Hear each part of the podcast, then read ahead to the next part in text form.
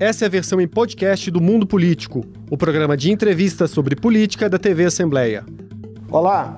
Hoje no Mundo Político, o embate das redes na reta final das eleições. Como as principais campanhas trabalharam suas estratégias digitais? Qual o peso delas no cenário geral? Há diferenças entre a direita e a esquerda na atuação nesses ambientes? As fake news tendem a se intensificar nos dias e horas que antecedem o retorno da população às urnas?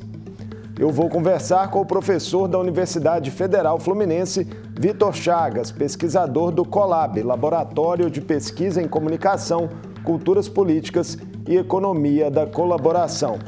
Bem-vindo ao Mundo Político, Vitor. Prazer falar com você. Olá, Marco. É um prazer estar com vocês aqui também. Obrigado, Vitor. Estamos aí a seis dias né, do segundo turno das eleições o que podemos esperar das redes em um contexto de disputa acirrada e de uma série de decisões judiciais que tentam disciplinar o vale tudo nesses ambientes?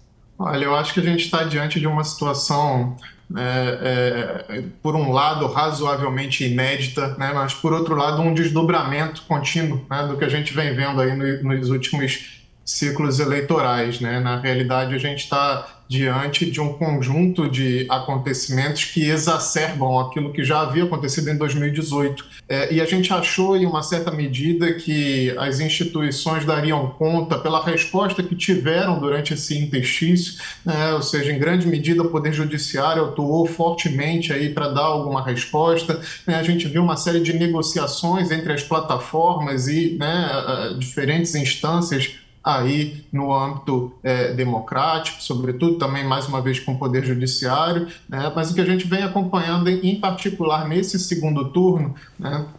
é uma situação que, digamos, beira né, o descontrole absoluto. Né? É, a gente vem vendo aí, acompanhando com uma velocidade muito maior do que aconteceu ao longo do primeiro turno, né, uma disseminação intensa aí de desinformação, né, é, de discurso de ódio, enfim, é, e acho que do, do, do, ponto de vista né, de quem está acompanhando esse debate no monitoramento das mídias sociais, a gente está vivenciando uma situação bastante preocupante, né, eu diria.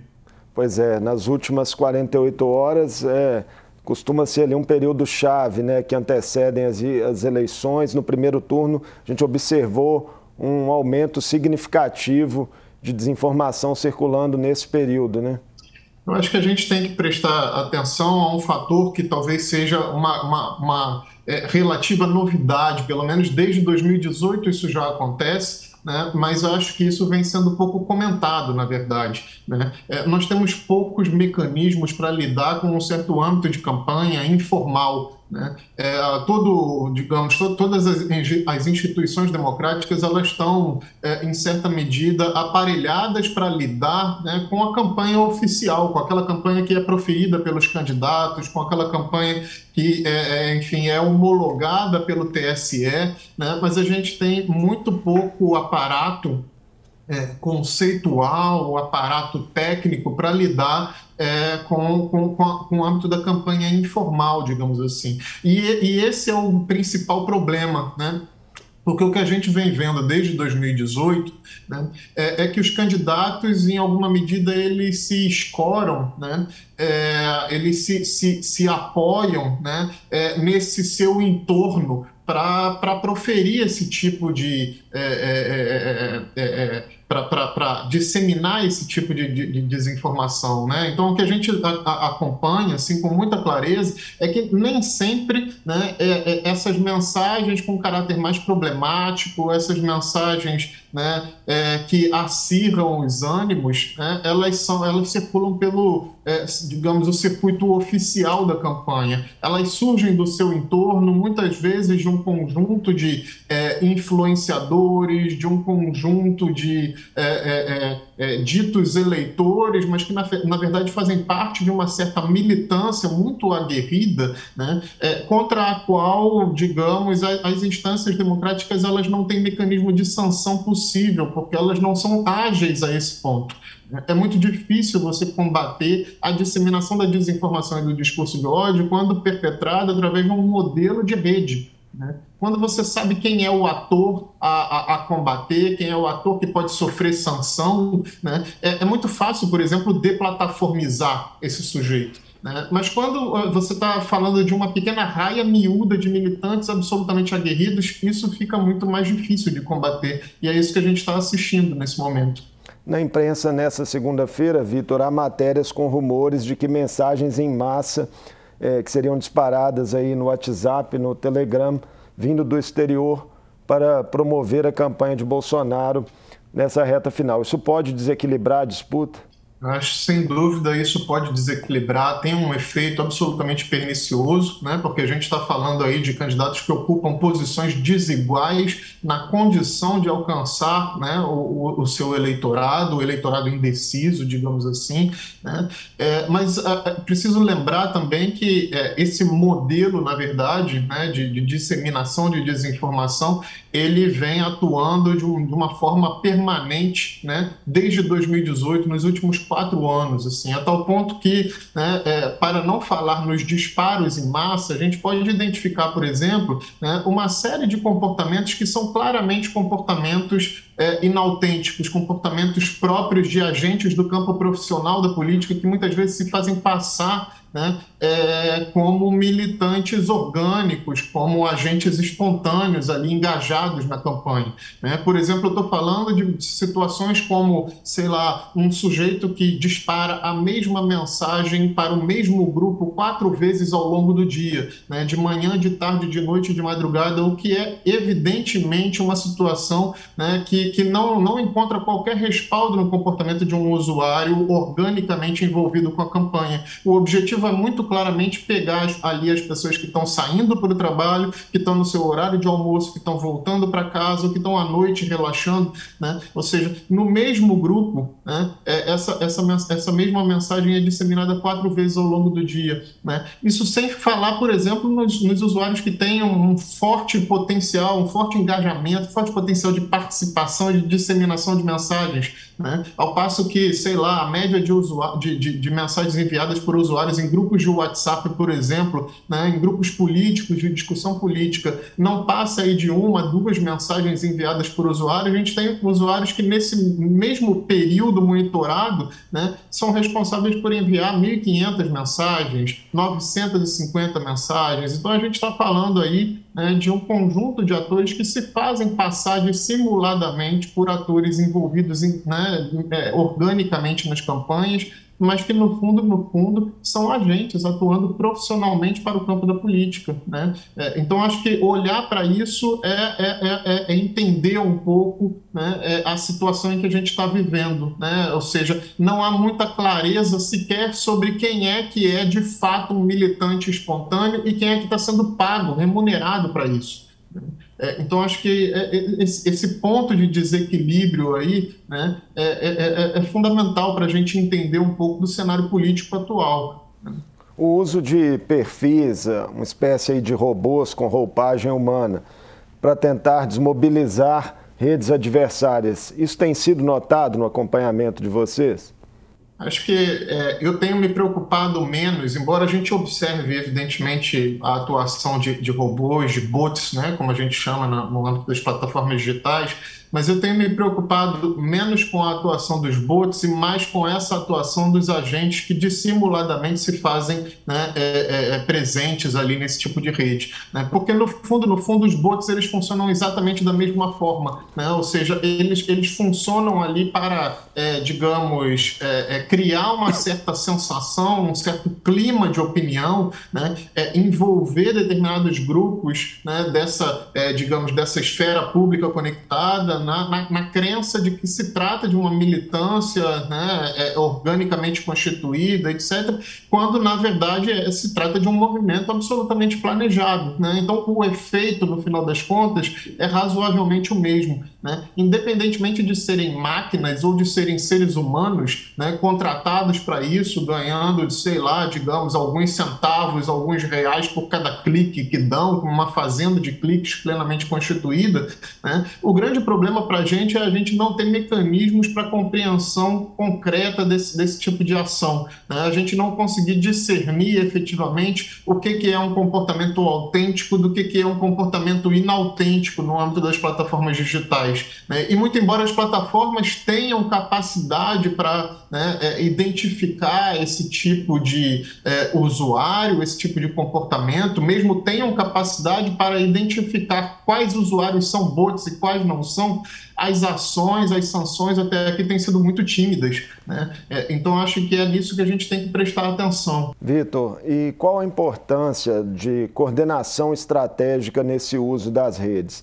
A gente teve um episódio esse fim de semana, né, envolvendo uma postagem do senador Flávio Bolsonaro sugerindo ali o apoio do streamer muito famoso, né, Casimiro, a Bolsonaro, prontamente rechaçada pelo próprio Casé e a, a postagem dele já está aí com mais de um milhão de curtidas, né?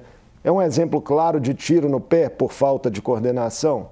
Olha, é, esse, o, o, efeito, sem dúvida nenhuma, né? Porque o que a gente teve foi uma resposta, digamos, muito, muito dura, muito incisiva por parte do Casimiro, muito honesta também, né? É, reforçando o voto no candidato adversário. Né?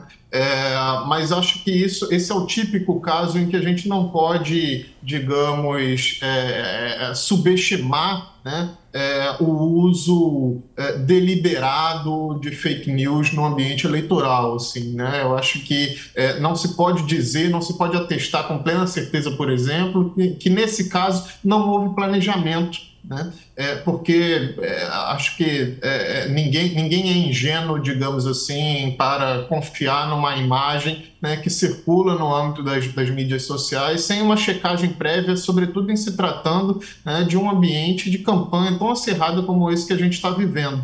Né? É, de maneira que é, acho que é importante a gente não é, digamos, é, é, conferir aos atores políticos uma intencionalidade que parte da nossa própria perspectiva. Né? É, eu não tenho a menor condição, por exemplo, nesse momento, de atestar o que se passa pela cabeça do senador Flávio Bolsonaro, né? É, mas sem dúvida a gente observa que o efeito foi um efeito reverso, né? É, sobretudo em função da resposta que o Casimiro deu a ele. É, que, né, quem, quem, dera que em todas as situações em que há disseminação de fake news a gente tivesse respostas desse tipo, com efeitos reversos como esse. Né? É, mas o grande problema é que muitas vezes a gente sequer tem condição de checar esse tipo de informação circulando. Né? Muitas vezes a gente é, é digamos, é, é protagonista de uma mensagem como essa sem sequer se dar conta. Né? É, então, acho que o, o perigo está justamente aí. Né? É, sem dúvida, o planejamento para as mídias sociais é absolutamente importante, mas a gente precisa também enxergar que há campanhas né, é, que se planejam para a difusão deliberada de fake news. Né? Esse, esse é um dos problemas que a gente está vivendo nesse momento. Outro episódio do fim de semana, Vitor, com forte repercussão nas redes e na opinião pública, foi a resistência armada de Roberto Jefferson né, a, a prisão, né, tendo disparado ali tiros de uma granada contra policiais. As reações bolsonaristas nas redes mostraram certa indecisão ali, com manifestações de apoio e repúdio ao ex-deputado. O que você pôde observar em relação a esse episódio? Esse é um episódio muito curioso porque ele atesta um pouco da dinâmica desse segundo turno, né? Assim, acho que pela primeira vez é, e, e, e, muito se tem falado a respeito dessa, dessa estratégia assumida né, por determinados influenciadores digitais é, do campo progressista nesse momento. Né, muito se tem falado a respeito do chamado janonismo cultural, né, é, mas essa é a, é a, primeira vez né, em que a gente vê, um, um digamos, um, um, certo equilíbrio nesse segundo turno, né, é, com, com, com, a direita, é, digamos, com o campo da, da, da, da extrema-direita, digamos, um pouco perdida na sua, na sua estratégia, no seu posicionamento. Seguidamente, nós vimos acompanhando isso desde o princípio desse segundo turno, né, com as diferentes é, é, campanhas de, de, de né, negativas é, de que Bolsonaro foi alvo agora por parte desses influenciadores, como por exemplo aquelas que levantavam temáticas associadas à maçonaria, à, à pedofilia, ao canibalismo. Né?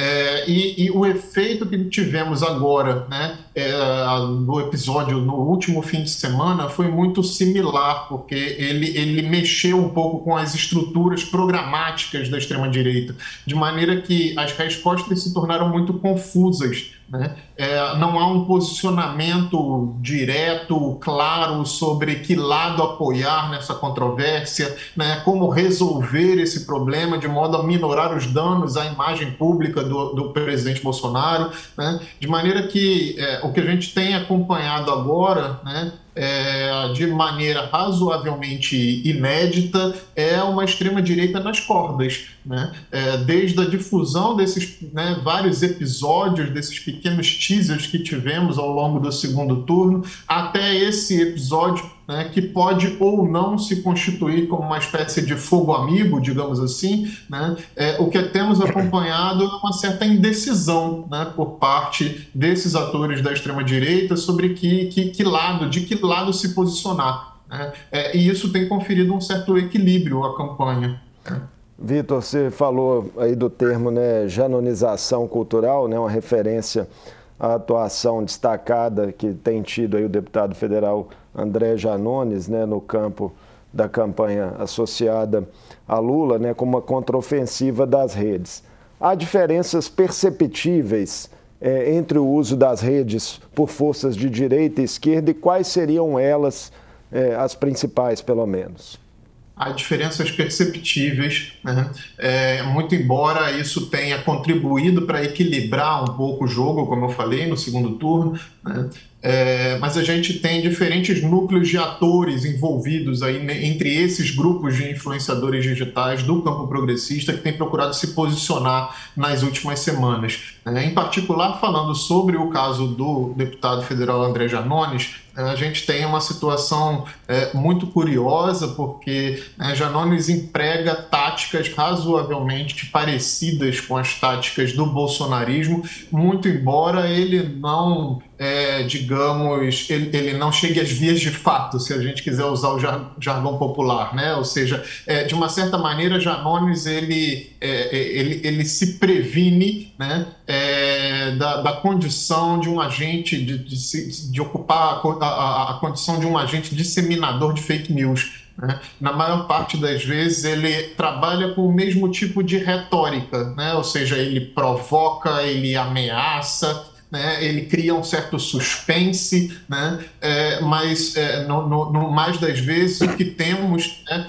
É, é, um, é um, um, um, ator político que opera ali no campo da legalidade, né? que dificilmente se posiciona ou poderia ser apontado como um sujeito, um sujeito que está ali tentando, de alguma forma, criar uma certa instabilidade à democracia, né? é, se não pela, pela, pela sua campanha aguerrida, de fato, pela condição de ataques e campanhas negativas que ele executa. Né? É, então, acho que isso é uma, uma, uma, um, modo, um modus operandi muito curioso né? É, e que a gente não acompanhava antes. Né? Assim, a gente viu isso agora se acirrando nesse segundo turno, né? e a gente viu também uma série de outros influenciadores digitais do campo progressista assumindo, é, digamos, táticas razoavelmente parecidas, embora né, em maior ou menor grau responsáveis aí pela difusão de algumas informações falsas, né, ou, ou, ou, enfim, coisa, coisa parecida, assim.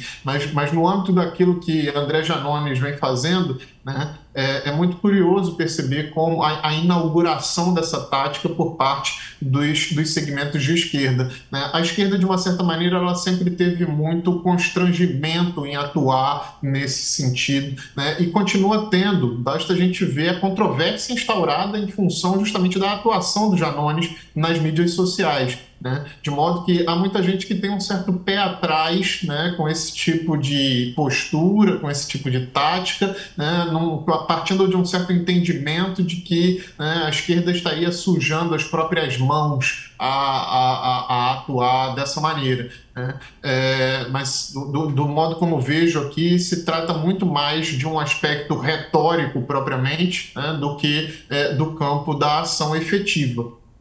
Para os dois lados, o papel dos chamados influencers é, ele é fundamental para que as campanhas atinjam capilaridade nas redes? Ele é fundamental e a gente tem vários níveis de influenciadores atuando nas plataformas digitais. Né? É muito importante a gente lembrar que se, se, de um lado a gente tem os grandes influenciadores, os mega influenciadores, né, que são responsáveis aí por mobilizar as massas, etc., né, é, de outro a gente tem também aqueles pequenos micro influenciadores que atuam no âmbito mais localizado, mais regionalizado. Né? É, e é interessante a gente perceber essa estrutura, né, porque essa estrutura funciona efetivamente como uma rede. Né? É, ao, ao passo que os grandes influenciadores, por exemplo, eles inspiram uma quantidade muito maior de pessoas, eles têm um alcance muito maior né, é, é, pelas suas postagens, pela sua rede de influência. Né? Por outro lado, há um distanciamento maior entre esses influenciadores e a sua própria audiência,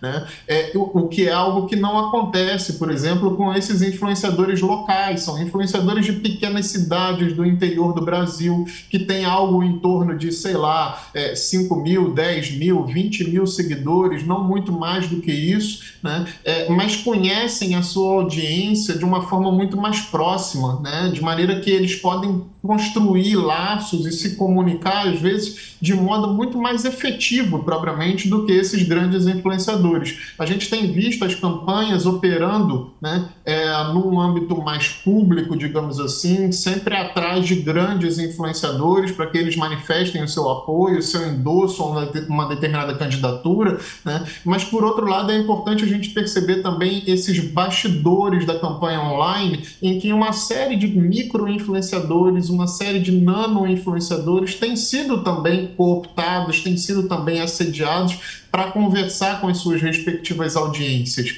Né? E, e, esse movimento, ele muitas vezes não se torna público. Né? É, ele é um movimento quase que subterrâneo. Né? Então a gente vê aí, por exemplo, pelo lado das extremas direitas, uma, uma, das extremas direitas, uma série de né, pastores, influenciadores religiosos, etc.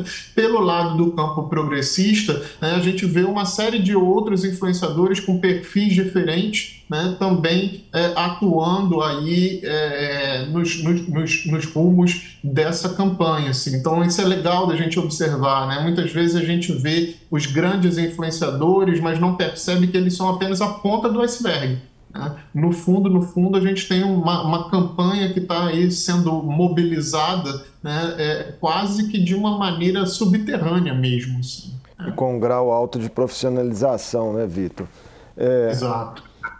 Considerando tudo isso que a gente conversou, já dá para afirmar, na sua avaliação, Vitor, que as redes sociais tiveram mais peso nas campanhas neste ano que em disputas anteriores?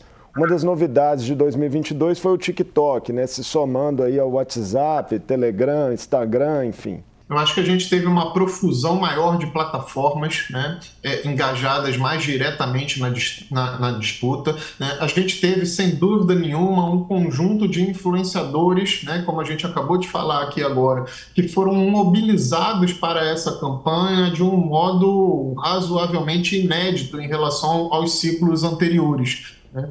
É, mas a gente tem também muitos paralelos importantes em relação a 2018 e em relação a 2020. Né? É, por exemplo, foi em 2020, muito embora a gente não tenha tido ali um ciclo de disputa nacional, né? não, não, se tratava de uma eleição presidencial como agora, né? é, mas a gente teve ali justamente a constituição de uma série de, é, digamos, é, é, grupos de discussão política, redes de influência né, localizada que agora estão operando para essa campanha em 2022. Né? Da mesma maneira, em 2018, nós tivemos a constituição de um enorme ecossistema digital, né? é, como jamais havíamos visto, né? e que teve um peso absolutamente decisivo naquela altura. Só a gente olhar, por exemplo, para a diferença que há entre determinadas candidaturas em 2018 com relação ao seu tempo de televisão, no horário gratuito de propaganda eleitoral, né? é, e, e, a atuação nas redes desse, dessas mesmas candidaturas. Assim. Então, em 2018, nós tivemos essa ruptura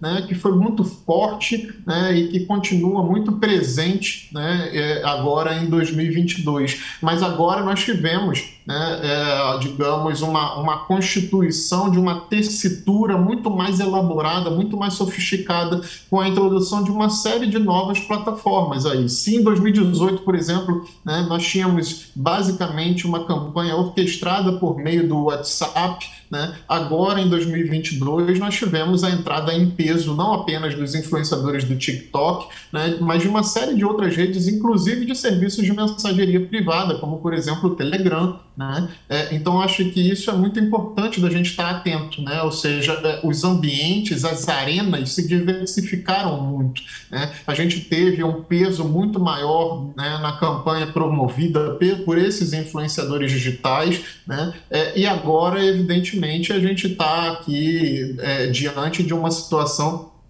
em que é, as instituições e as plataformas precisam ser cada vez mais ágeis para responder é, uma campanha que não se dá apenas no âmbito de uma única plataforma, mas no espectro mesmo multiplataforma.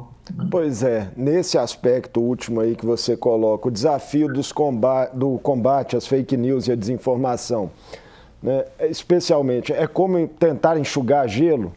Eu acho que grande parte das medidas que a gente vem agora, até, até aqui né, investindo muito dos nossos esforços, né, é, de fato não, não, não passam de, de é, digamos, é, é, de, um, de um cenário de, de é, ações paliativas, né? ou seja, é, a, a, coisa da checagem da informação, né, etc., eu acho que a gente precisa deixar de perceber né, a desinformação, a disseminação de fake news a partir da lógica de que se trata meramente de um conteúdo isolado, né? a gente precisa deixar de apostar né, é, no eleitor que vai conferir a checagem de informação, que ele vai atrás do que está acontecendo, do que não está acontecendo, e a gente precisa passar a atuar em duas frentes que até agora têm sido absolutamente negligenciadas. Né? A primeira delas é o fato de que a gente precisa apostar numa lógica sob demanda. Né? Ao invés de, é, é, digamos, investir no, no, no, fato de que o eleitor vai assinar os canais de checagem de informação, etc.,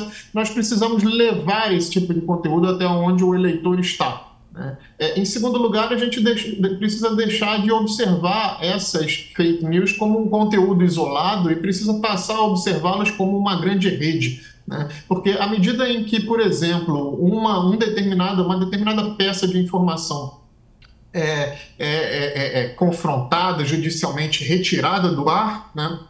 uma série de outras peças similares a essa né, é, voltam, voltam a, a, a, fazer o mesmo efeito. Né, é, o TSE, assim. inclusive, tem dado muitas decisões, né, ainda que com, com discordâncias de lado a lado, mas tem atuado.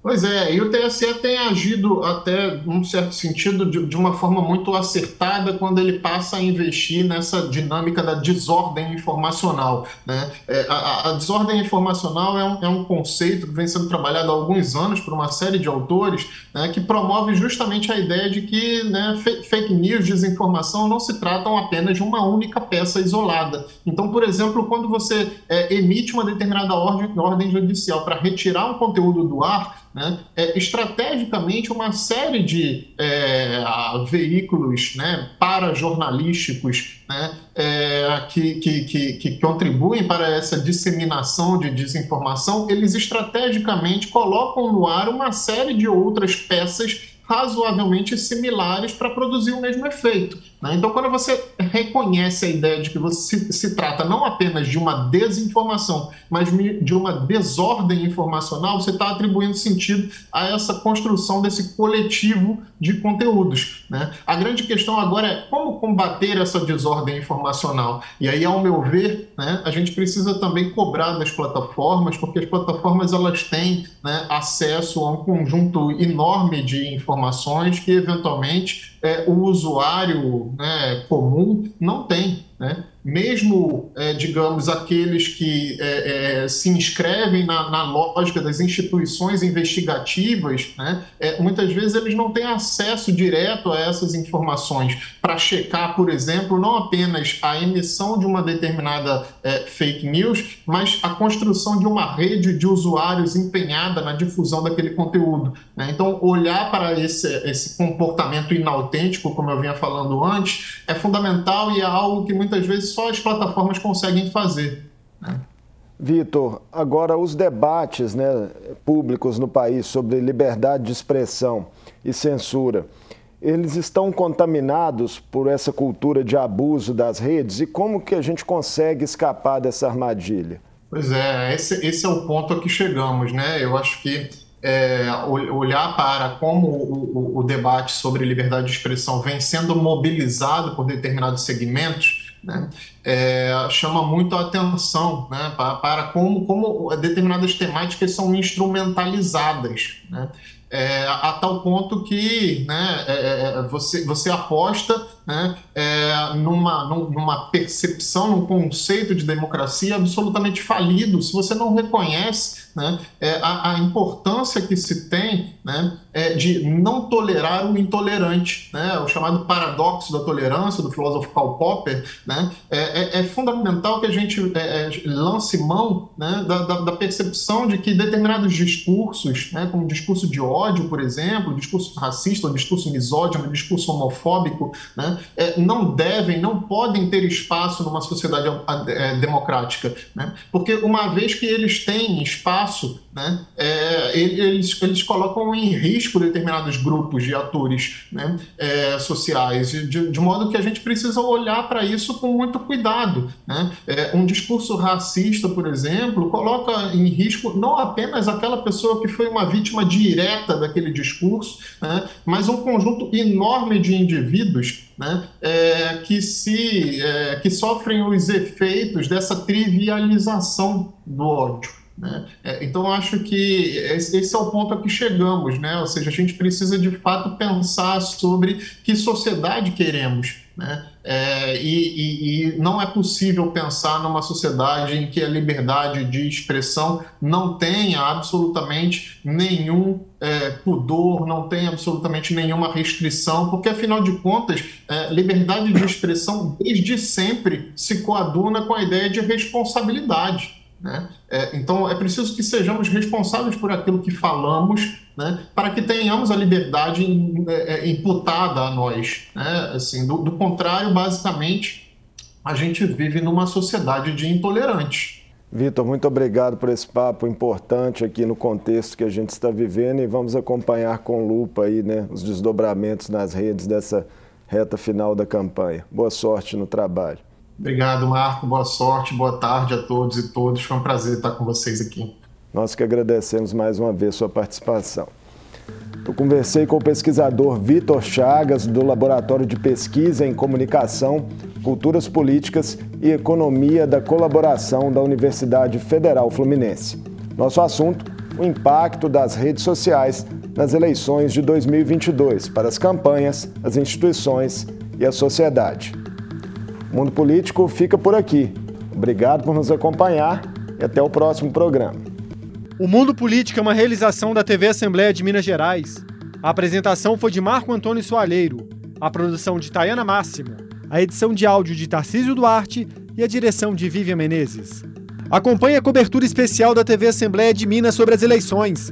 Para assistir a todos os conteúdos, acesse almg.gov.br/eleições 2022 TV Assembleia, eleições com todas as vozes.